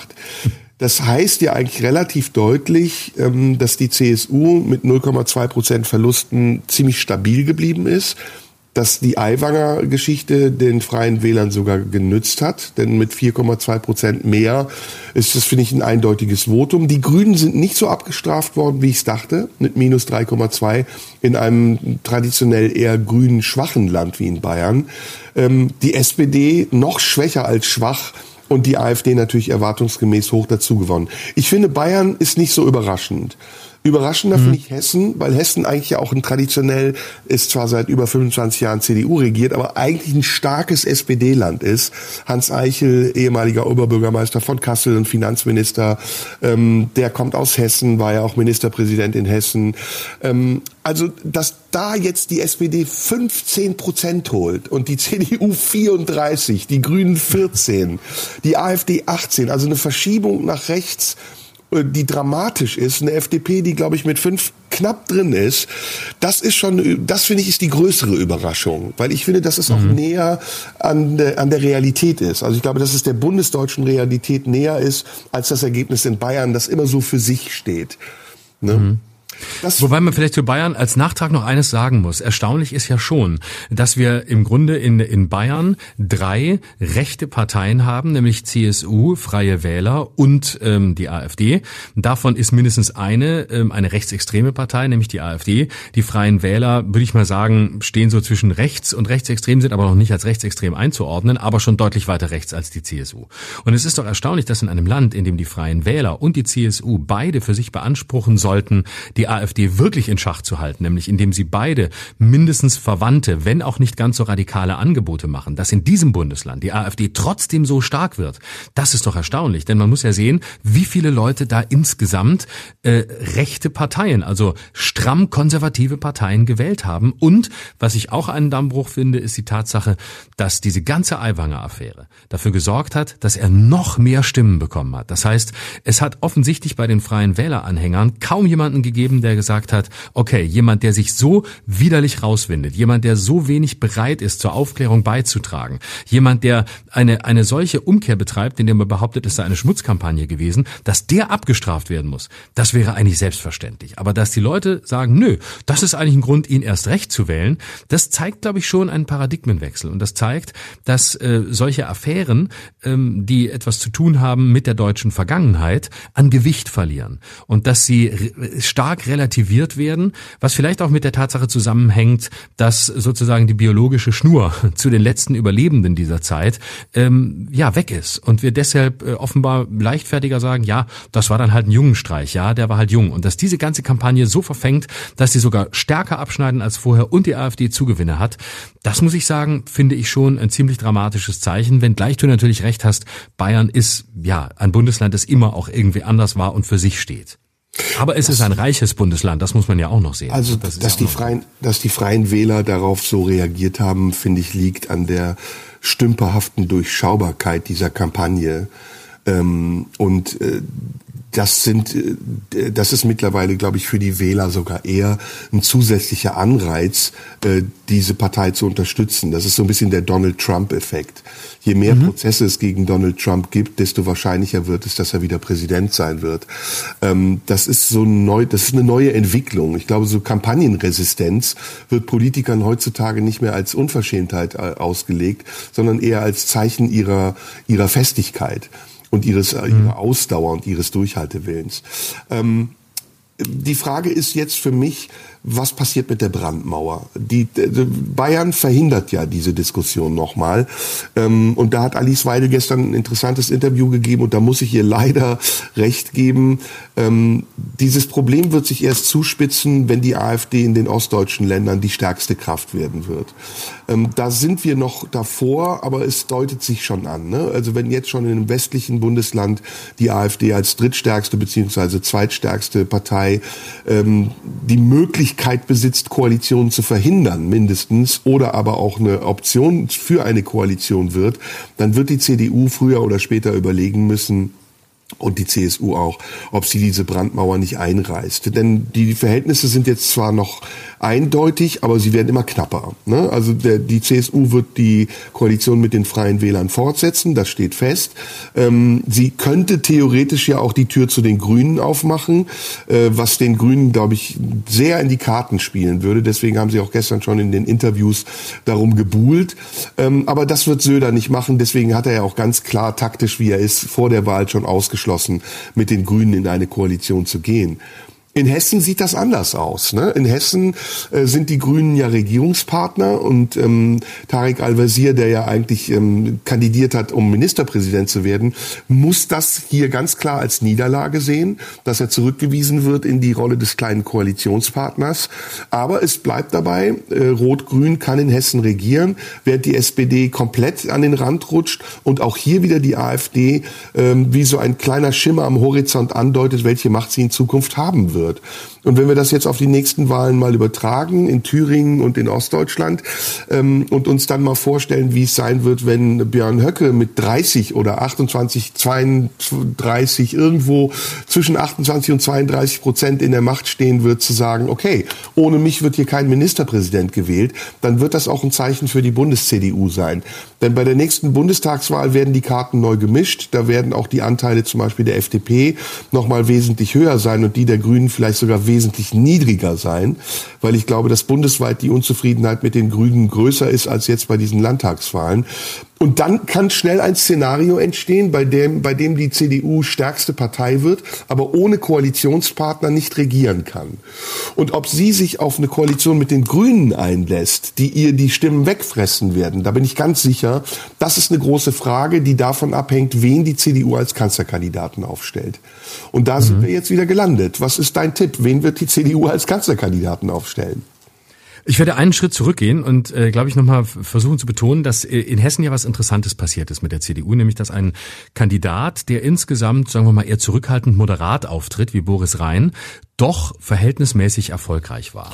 Ähm, das ist ein, einer, der jetzt nicht sehr zum Populismus neigt, im Gegensatz zu vielen anderen und vor allem im Gegensatz zu seinen Vorgängern. Denn Hessen ist ja traditionell, was die CDU angeht, ein sehr konservatives Land. Das ist das Heimatland von Manfred Kanter, von äh, Walter Wallmann. auch Genau, äh, auch, auch Volker Bouffier. Das ist ja eine sehr konservative Schule, die da in Hessen bei der CDU herrscht, wo man äh, schon immer sehr weit rechts geblinkt hat und damit erfolgreich war. Und vor diesem Hintergrund wäre meine Einschätzung, dass Boris Rhein doch ein eher, sagen wir mal, liberalerer CDU-Ministerpräsident ist. Und ich glaube, dass sich in der CDU in nächster Zeit ähm, in der Post-März-Phase, die wahrscheinlich schon sehr bald beginnen wird, so wie es im Moment aussieht, zwei Lager einrichten werden. Nämlich ein konservativeres Lager. Dazu gehören Leute wie äh, Markus Markus Söder, ähm, im Moment Friedrich Merz, dazu gehört sicher auch, wenn er da noch eine Rolle spielen sollte, jemand wie Carsten Linnemann. Auf der anderen Seite aber ähm, scheint sich so im Versteckten, ohne dass es so sehr deutlich wird, eine neue liberalere Linie durchzusetzen, die sich im weitesten Sinne wahrscheinlich eher in einer Merkel-Tradition wähnt. Dazu gehören explizit Hendrik Wüst, dazu gehört auch Daniel Günther in Schleswig-Holstein und dazu gehört übrigens auch ähm, jemand, über den man im Moment kaum redet, weil er nämlich erstaunlich wenige Fehler macht, Kai Wegner in Berlin. Und mhm. der ist ein, der ist eigentlich ein Bekehrter, denn von dem wissen wir ja, dass er früher auch, sagen wir mal, sehr stramm konservative äh, Ansichten hatte und sich, sich sehr stramm rechts geäußert hat.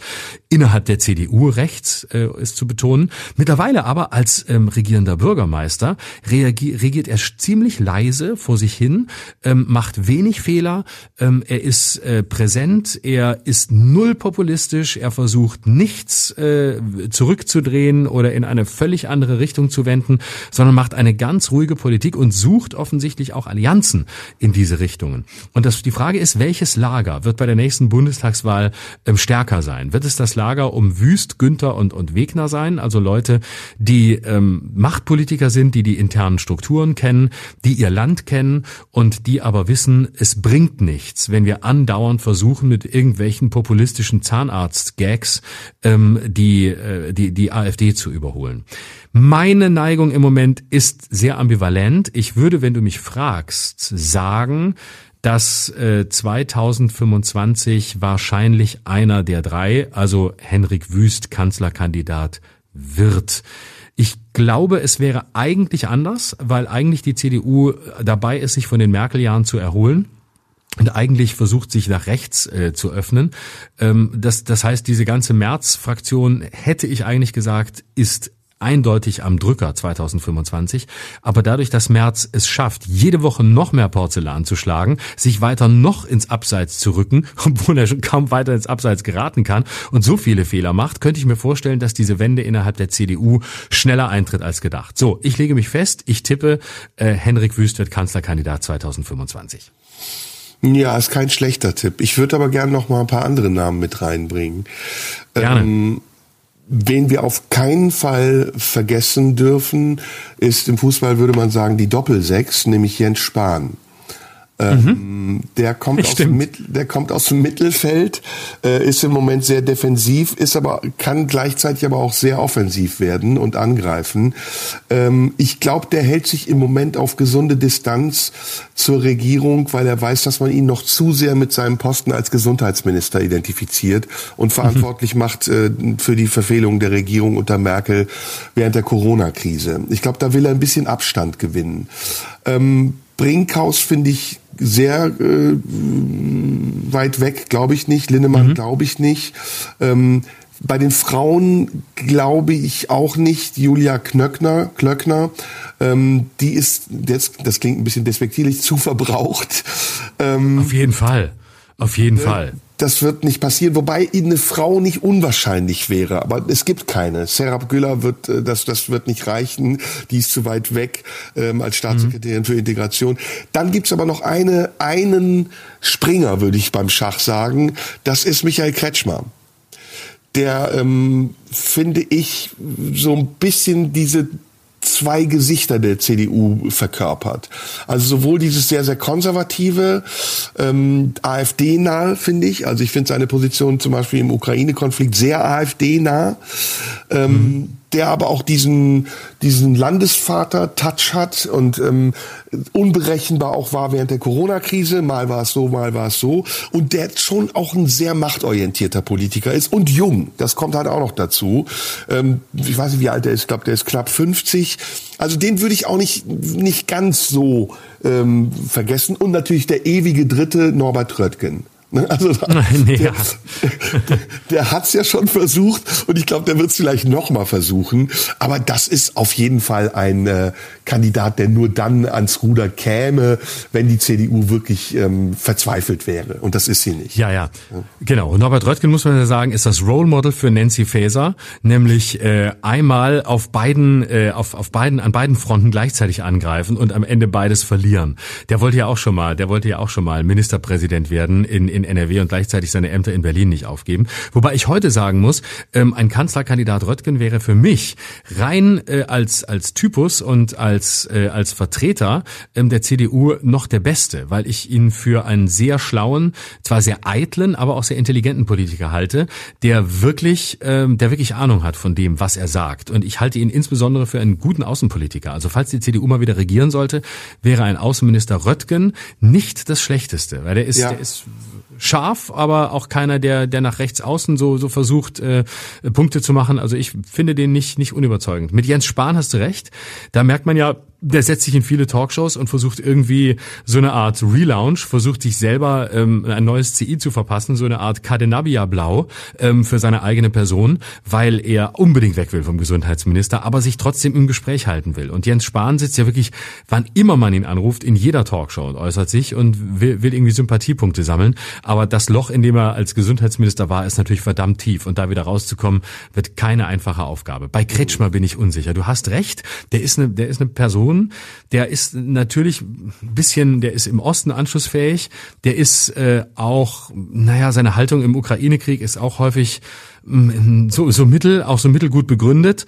Aber ähm, ja, es ist ein bisschen ein unvorhersehbarer Player. Hat, hat ein bisschen das Bayern-Problem, weil Bayern und Osten ist immer, ist immer ein bisschen so, ah, funktionieren die im ganzen Land. Also es bleibt eine, es bleibt super spannend, wie es da weitergeht. Es bleibt sehr, also sehr ich, spannend. Ich glaube, Kretschmer ähm, am 1. September 2024 2020 ist die Sachsen- und Thüringen-Wahl. Und ich glaube, äh, auch da, ähnlich wie in Bayern, wird es so sein, wenn Kretschmer es schafft, die AfD in ihre Schranken zu weisen, dann wird er sich feiern lassen als der AfD-Bezwinger und Zähmer. Und dann wird auch seine Rolle sich in der CDU verändern. Äh, das wird ja genau zu der Zeit übrigens auch sein, in der die CDU ihren Kanzlerkandidaten küren muss, wenn sie nicht allzu lange warten will. Und ich glaube, das hängt ein bisschen auch davon ab, ob Kretschmer überhaupt diesen Anspruch hat. Ne? Ich, ich würde es ihm zutrauen. Ich bin mir aber nicht sicher. Also ich bin ähm, bei Kretschmer nicht sicher, ob er nicht auch sich mit der Landesvaterrolle, mit der Ministerpräsidentenrolle zufrieden gibt, weil er so immer sehr schön aus der Defensive auch schießen kann und trotzdem ja auch sehr viel Macht innerhalb der CDU ausüben kann. Das gleiche mhm. gilt ähm, für Thüringen, wobei ja in Thüringen die CDU seit dem Abgang von Mike Moring verwahrlost ist. Ähm, aber da, auch da bin ich nicht sicher, ob die CDU nicht in Thüringen eine Renaissance erleben könnte, wenn sie nicht den Präzedenzfall einleitet, ähm, koalitionsfähig zur AfD zu werden. Das hängt ein bisschen von der Stärke der AfD ab. Wenn das so ähm, im Limit bleibt, dass ähm, Höcke nicht die Macht bekommt zu entscheiden, wer Ministerpräsident sein kann, glaube ich, wird die Thüringen-CDU, die ja innerhalb der, der Bundes-CDU die der AfD am nahestehendste CDU-Fraktion ist, darüber nachdenken, ob sie nicht noch mal diesen Spagat versucht. Bis 2024 ist da noch eine lange Zeit hin. Die Brandmauer wird, glaube ich, vorher schon fallen. Das wird eine Diskussion sein, die wir führen werden und führen müssen, ähm, weil oder die konservativen Parteien mindestens führen müssen, weil die AfD natürlich mit ihren Stimmenanteilen immer weniger weniger zu ignorieren sein wird und auch darauf drängen wird. Also man merkt das jetzt schon im Duktus von Alice Weidel ganz klar, wo sie sich positioniert. Sie will an die Macht, sie will Koalitionspartner mindestens werden, wenn nicht sogar Macht übernehmen. Ihr steht dabei übrigens noch ein parteiinterner Machtkampf bevor gegen Höcke, denn das ist jetzt auch wieder ein, zweiter Teil dieser ganzen Geschichte. Höcke wird nicht nur versuchen, die AfD koalitionsfähig zu machen mit der CDU, sondern er wird, wenn er ein gutes Wahlergebnis erzielt, auch versuchen, den Machtanspruch innerhalb der AfD durchzusetzen und AfD-Vorsitzender zu werden. Also wie du sagst, hochspannende Zeiten. Vorher haben wir noch die Europawahl. Ähm, meine Meinung zur, zu Sarah Wagenknecht ändert sich gerade. Äh, ich glaube, sie ist dabei, die gleichen Fehler zu machen, die sie vorher schon gemacht hat mit der Bewegung, mit der Aufstehenbewegung, nämlich zu zögerlich zu sein, zu unstrukturiert zu sein und auf die Vermutung hin, ähm, sehr populär bei der Wahlbevölkerung zu sein, immer eine leere Versprechung zu machen, die sie dann nicht einlöst und irgendwann dann an ihrer eigenen Unstrukturiertheit zugrunde zu gehen. Ähm, ja idealer Zeitpunkt eigentlich, um in die Linkspartei einzusteigen, habe ich überlegt. Also jetzt wäre doch ein guter Zeitpunkt, ja. Äh, zu sagen, hey, äh, nehmt mich, ich mache euch die Wahl. Äh, ihr seid eine schwächelnde Partei, kommt gar nicht mehr über die fünf Prozent. Ich habe damals mit der Partei Die Partei ein Prozent bundesweit geholt. Also was spricht dagegen? Ja, los, geh, geh in die Linke. Aber ich, ich sag dir, diese Leute willst du auch nicht ertragen. Diese Leute willst du nicht ertragen. Ja, solange Gysi noch in der Linken ist, hat kein anderer eine Chance, weil Gysi ist ja auch ein, ein, ein linker, also jetzt link im Sinne von charakterlich, äh, linker Vogel, mhm. weil der, also der, das Spiel, das der spielt, finde ich ja unerträglich, ehrlich gesagt. Ne? ja. Also ja, ja. auch, dass er sich so lange mit diesem Ruf in der Politik gehalten hat, das finde ich sowieso unglaublich. Während bei Aiwanger Pamphlete gefunden werden, die vor 36 36 Jahren in seinen Schulranzen gelegt wurden, fragt heute keiner mehr, wer welche Rolle eigentlich Gysi damals bei der Stasi gespielt hat. Ne? Mhm. Hm. Also ich glaube, was was stimmt, was was aber bei Sarah Wagenknecht auch ein Problem ist und darauf wollte ich noch kurz eingehen. Ähm, erstens, äh, sie ist einfach nicht in der Lage, eine, eine Partei zu gründen.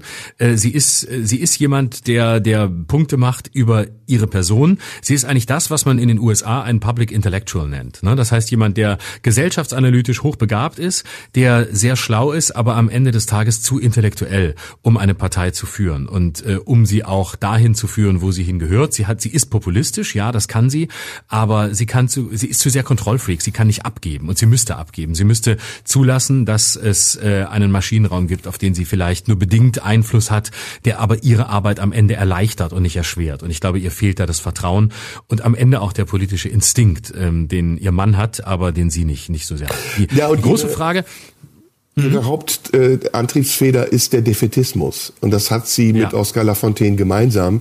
Und in, Situa in, in Situationen wie jetzt der Ukraine-Krise, da kann sie das perfekt besetzen. Aber wenn das nicht mehr ist, dann bleibt eben nur noch dieser Defetismus übrig.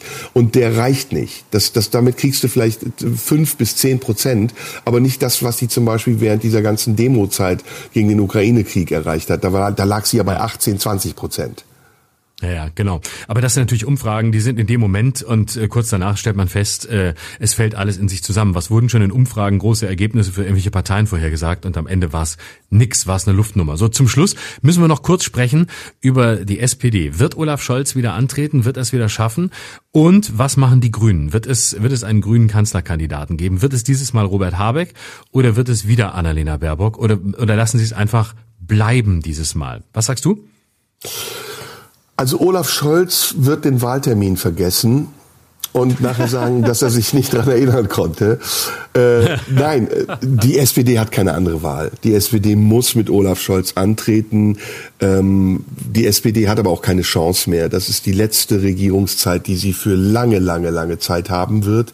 Sie hat sich die Glaubwürdigkeit im, im internationalen wie auf dem nationalen Parkett finde ich, gründlich verspielt, äh, unter anderem eben durch viele Entscheidungen, die sie falsch getroffen hat, durch zögerliche Entscheidungen, die sie gar nicht getroffen hat und durch eine Ausstrahlung. Also äh, ich weiß nicht, ob die die ähm, Präsidenten anderer Länder Olaf Scholz ernst nehmen können. Also allein seine Erscheinung auf der UN-Generalversammlung, äh, äh, diese Rede, die er da gehalten hat, sein sein sein, sein Mäuserich-Habitus, den er hat, dieses kleinkarierte, ähm, spitzbübische, äh, schlumpfartige, das ist mittlerweile, glaube ich, auch im Ausland bekannt.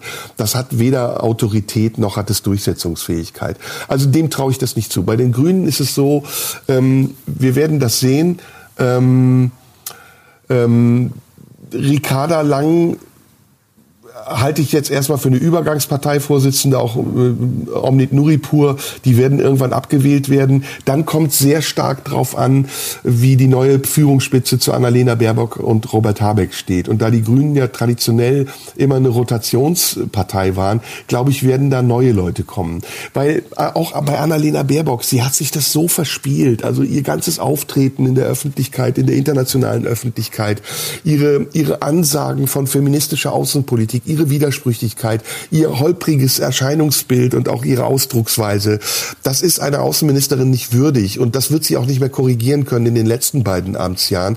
Robert Habeck äh, muss ich nicht viel zu sagen. Ich glaube, das ist mit der unpopulärste Politiker, den wir im Moment in Deutschland haben, auch aufgrund seiner vielen seltsamen Entscheidungen und der Arroganz, diese Entscheidungen nicht zurückzunehmen und sie sogar noch recht zu fertigen.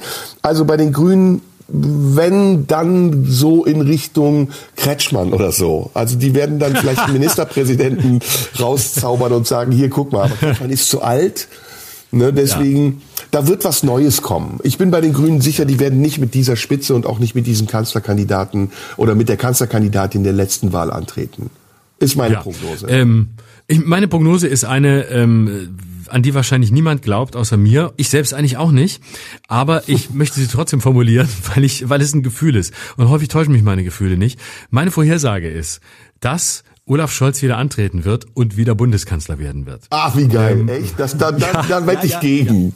Ich wette oh ja, los, los. Die nächste Bundesregierung wird nicht äh, äh, SPD-regierte sein, sondern die, der nächste Kanzler kommt von der CDU. Das schwöre ich dir. CDU, okay, CSU. Cool, wunderbar. Es, es, es spricht wirklich sehr viel für deine These. Deswegen, ähm, ich kann eigentlich, ich argumentiere auf verlorenem Posten, habe aber trotzdem Bock, meine Haltung zu begründen. Also, warum wird Olaf Scholz wieder Bundeskanzler? Weil er es schaffen wird, die Deutschen äh, wieder einzulullen äh, und weil er so zurückhaltend ist, dass sie gar nicht wissen werden, dass sie ihn wiedergewählt haben, so wie sie es beim ersten Mal nicht wussten, dass sie ihn gewählt haben. Er wird wieder ein aus Versehen Kanzler sein. Er wird sich im, im richtigen Moment zurückziehen. Man wird sagen, ach der Scholz, ach komm, haben wir so viel viel von ihm mitgekriegt. Auch nee, genervt hat er nicht. Wunderbar. Ach, so kann's weitergehen. Wir wollen ja eigentlich unsere Ruhe haben. Und ich glaube, die Deutschen wollen immer ihre Ruhe haben. Und in Phasen wie diesen wollen sie das noch viel mehr als sonst. Und deshalb werden sie ihn wieder wählen. Einfach weil er der ruhigste war und weil es ihm wieder gelingen wird, dass sich alle zerstören, wie alle seine Konkurrenten, genau wie beim letzten Mal Laschet und Baerbock. Alle haben ihre Affären. Olaf hält sich zurück, geht joggen, fällt nochmal hin, kriegt Mitleidspunkte, ohne irgendeine Urlaubsreise nach Mallorca mit Augenklappe angetreten zu haben, wie Alice Weidel. Und dann gewinnt er wieder. Das ist jetzt nur meine These. Also wenn die CDU klug wäre, ne? Ach so, eine letzte Sache wollte ich mit dir auch noch schnell besprechen, das machen wir gleich. Mhm. Äh, dann würde sie Armin, Armin Laschet noch mal ins Rennen bringen. Ja, genau. Ich glaube, das, das wäre so auch mal ein Comebacker, mhm. so wie Friedrich Merz. Äh, ich mhm. glaube, dass Armin Laschet, also ich kenne ihn ja und ich finde ihn sehr, sehr sympathisch, obwohl ich kein CDU-Wähler bin. Ähm, aber ich würde mir Armin Laschet noch mal als Kanzlerkandidat wünschen, ganz ehrlich.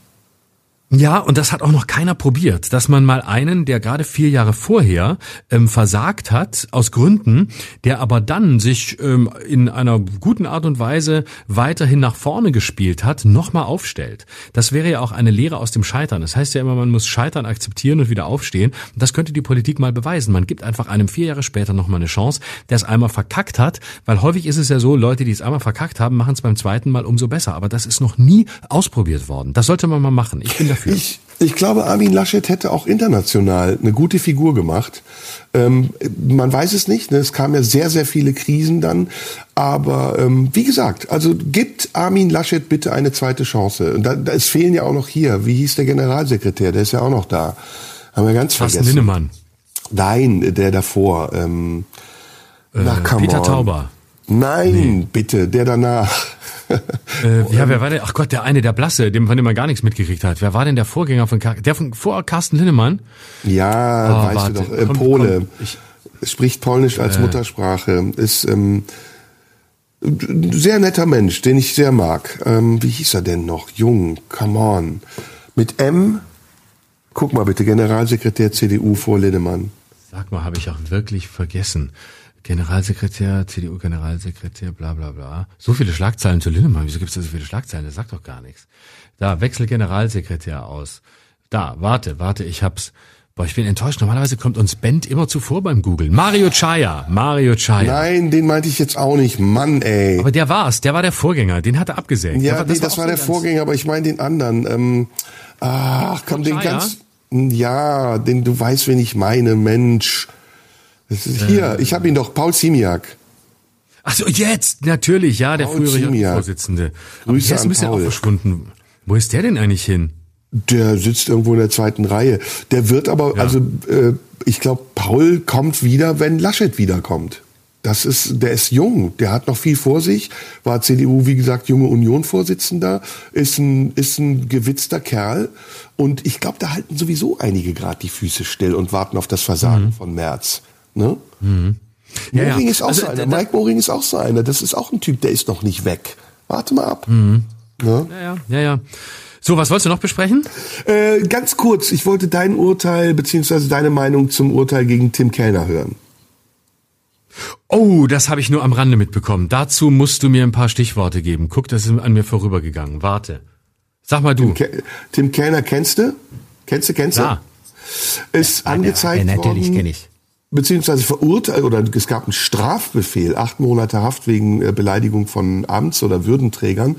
Ähm, die Anzeigenden waren Savsan Schebli, die sich übrigens auch gar nicht äußert oder sehr seltsam relativierend äußert in der Palästina-Israel-Frage, was ich peinlich und ähm, sehr äh, entblößend finde. Ähm, Nancy Faeser, ähm, ähm, Emilia Fester und die Außenministerin Annalena Baerbock Stimmt. haben angezeigt. Es kam zum Prozess am 4. Oktober in Detmold und in drei von vier Fällen ist er schuldig gesprochen worden und zu einer Geldstrafe von 110 Tagessätzen a äh, Insgesamt waren es 11.000 Euro, ne? 11.000 Euro verdonnert worden und in einem Fall, ich glaube in dem Fall äh, Annalena Baerbock, ist er freigesprochen worden und darf sie jetzt auch noch die nigerianische Scheißhausexpertin nennen. so, ähm, ja, was denkst du? Ist das ein, ist das äh, ist das mit zweierlei Maß gemessen? Dürfen Leute wie Böhmermann alles und Tim Kellnermann nichts? Ist Satire, wenn sie von rechts kommt, schlechtere Satire oder ähm, ist das hier jetzt ein ist das ein politischer Prozess gewesen, wo ein Exempel statuiert werden sollte? Also ich glaube, es ist es ist ein ein äh, politischer Prozess. Äh, das ist meine Auffassung und ich ähm, möchte eigentlich nicht äh, Tim Kellner ähm, die sagen wir mal den, den, den Schein verleihen, den Freifahrtschein, sich unter dem Label Satire verkaufen zu dürfen. Äh, ich finde, das finde ich unangemessen. Ich halte ihn wirklich nicht für einen, der, der Satire macht. Ich halte ihn für einen von den vielen, die als Rechte versuchen, die Satirefreiheit für ihre, äh, für ihre fremdenfeindlichen Thesen zu instrumentalisieren.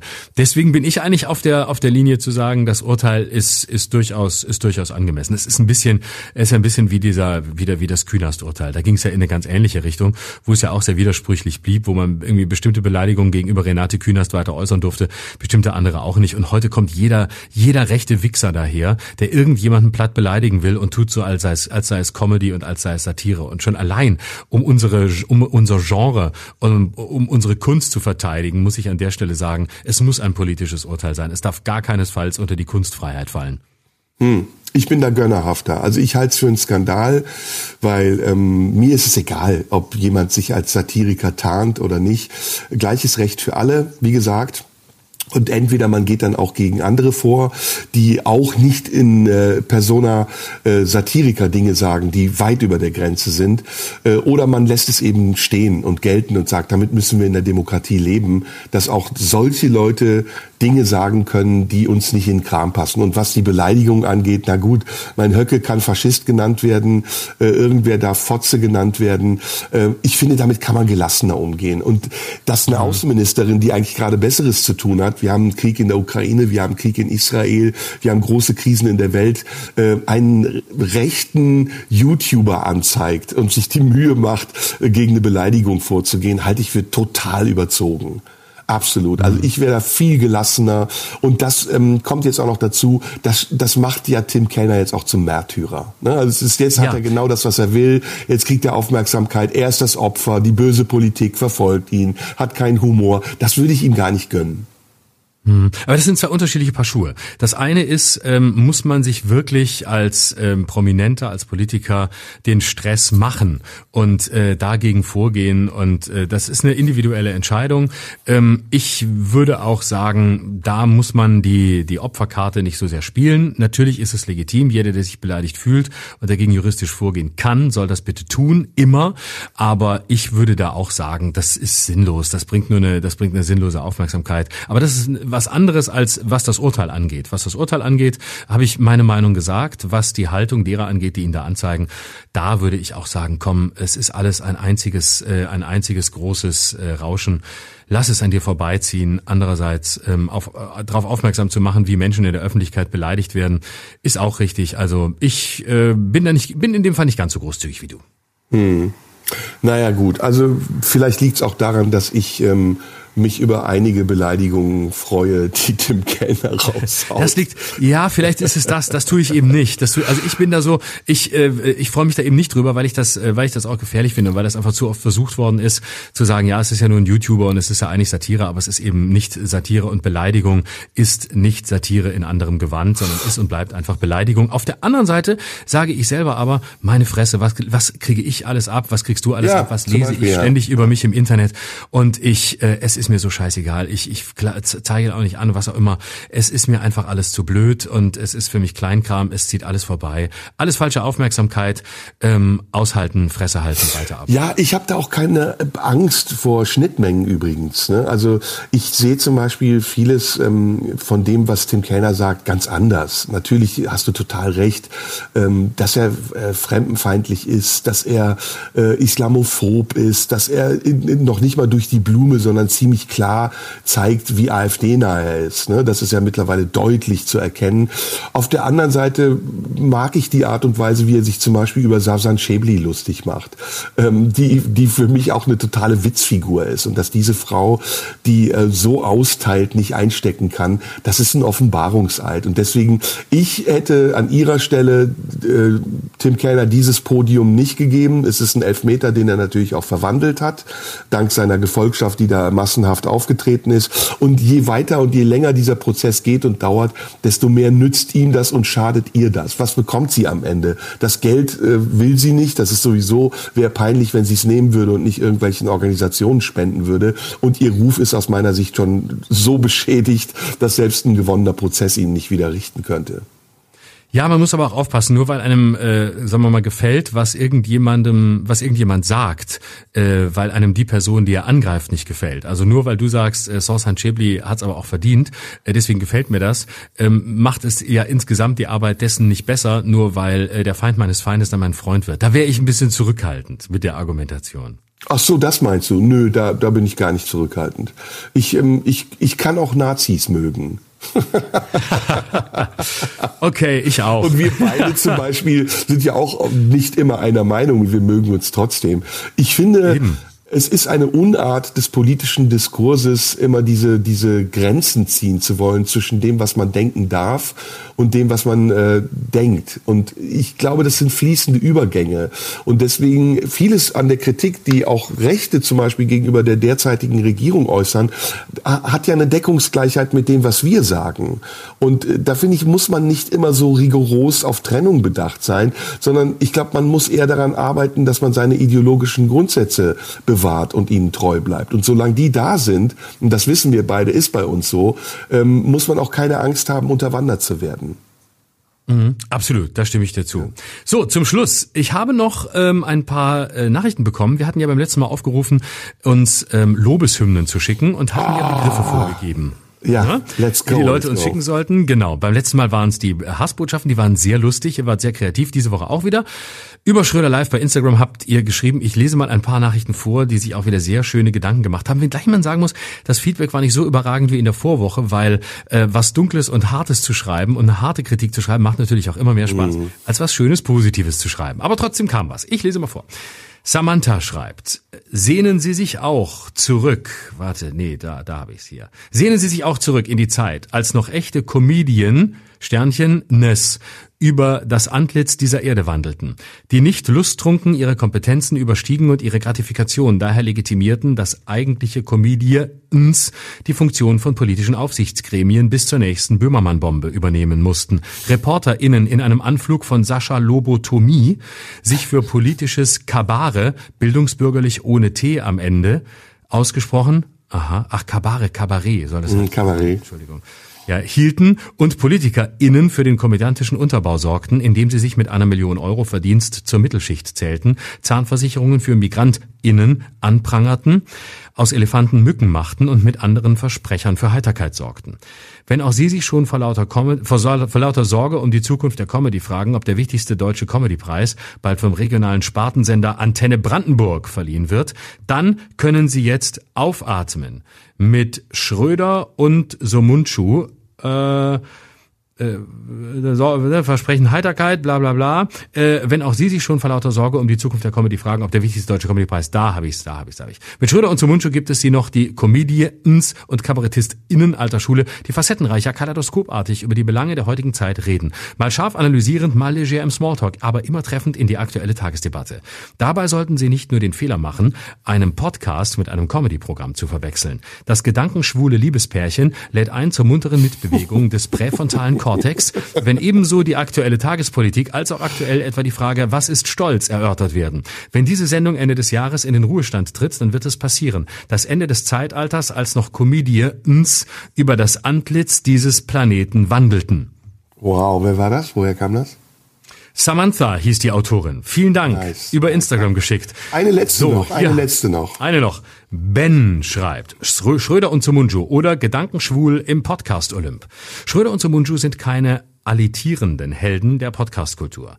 Aber sie reüssieren in der Häufigkeit der dialektischen Differenz, wenn sie dem geneigten Podcasthörer den Spiegel vorhalten oder Clowns des wahnwitzigen Medienzirkus über die Klinge der Vernunft springen lassen.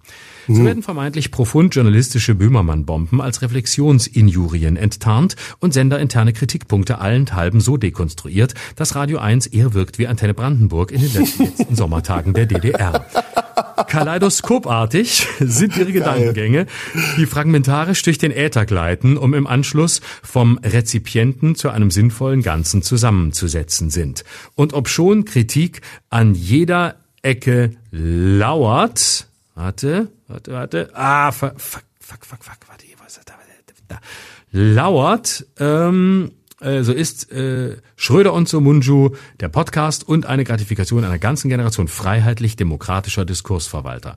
Schröder und Somunju sind am Olymp angekommen. Ach was, sie sind der Olymp und die dort hiesigen Gottheiten in persona. Niemand kann sie von dort verbannen. Sie haben den Hades durchquert, um uns als Gesellschaft wie Prometheus das Feuer zu schenken. Ein Feuer, das ihnen stets in Gemüt und Sprache indigen war. Ob Sascha Lobo oder Sarah Bosetti, sie haben aus Elefanten Mücken gemacht und überqueren als die letzten echten Dickhautdenker die finalen Etappen der Podcast-Alpen. Ergötzen wir uns an den letzten echten Worten einer aussterbenden Art, den Demokratiedenkern. Und doch muss die Zeit auch irgendwann zu Ende gehen, um im Glanze einer besseren Welt zu erwachen. Wie Hegels Weltgeist auch führt Schröder und Sumunjus Podcast qua Dialektik in die Zeit eines besseren Miteinanders. Am Anfang war Tohu, am Ende ist Bohu und erst wenn die letzte Silbe Boah. verstummt sein wird, werden wir des Wertes dieser Kunst vermissend gedenken. Boah, geil, geil. Viele Fremdwörter, bisschen gewollt, aber trotzdem super geil, oder? Sehr schön. Vielen, vielen Dank. Kamen noch zwei, drei andere Nachrichten in der Richtung, aber die beiden mal als, Wollen als wir die, ähm, die können wir ja im Infotext ähm, auf YouTube vielleicht veröffentlichen. Band kann das ja einfügen Genau. einfach, ne? Das machen Sag wir. Mal, ähm, wir sehen uns morgen. Ich würde, ich würde gerne Werbung machen für deinen Termin morgen im großen Sendesaal des RBB. Ja. Da stellst du nämlich dein Buch vor. Ähm, wie heißt es nochmal? Die große Lüge des Florian K. Nee. Florian K. Wer ist K? Äh, Kafka, äh, Herr K. Eines Tages wachte, na ist egal. Ach so. Ja. Okay, nein, das Buch heißt Unter Wahnsinnigen, warum wir das Böse brauchen, wird morgen am Dienstag, also heute, wenn der Podcast erscheint, im großen Sendesaal des RBB vorgestellt. Ist schon recht voll, gibt noch wenige Karten. Kommt vorbei, wenn ihr mögt. Ich freue mich sehr drauf, dich zu sehen, dich zu hören, dich zu lesen. Und wir hören uns dann offiziell hier vor den anderen wieder nächste Woche. Okay, machen wir. Bis dahin, lieber, wir sehen uns bis morgen später. und dann bis nächste Woche. Tschüss. Jo, tschüss. Das war Schröder und Sumunju. Der Radio 1 Podcast. Nachschub gibt's in einer Woche.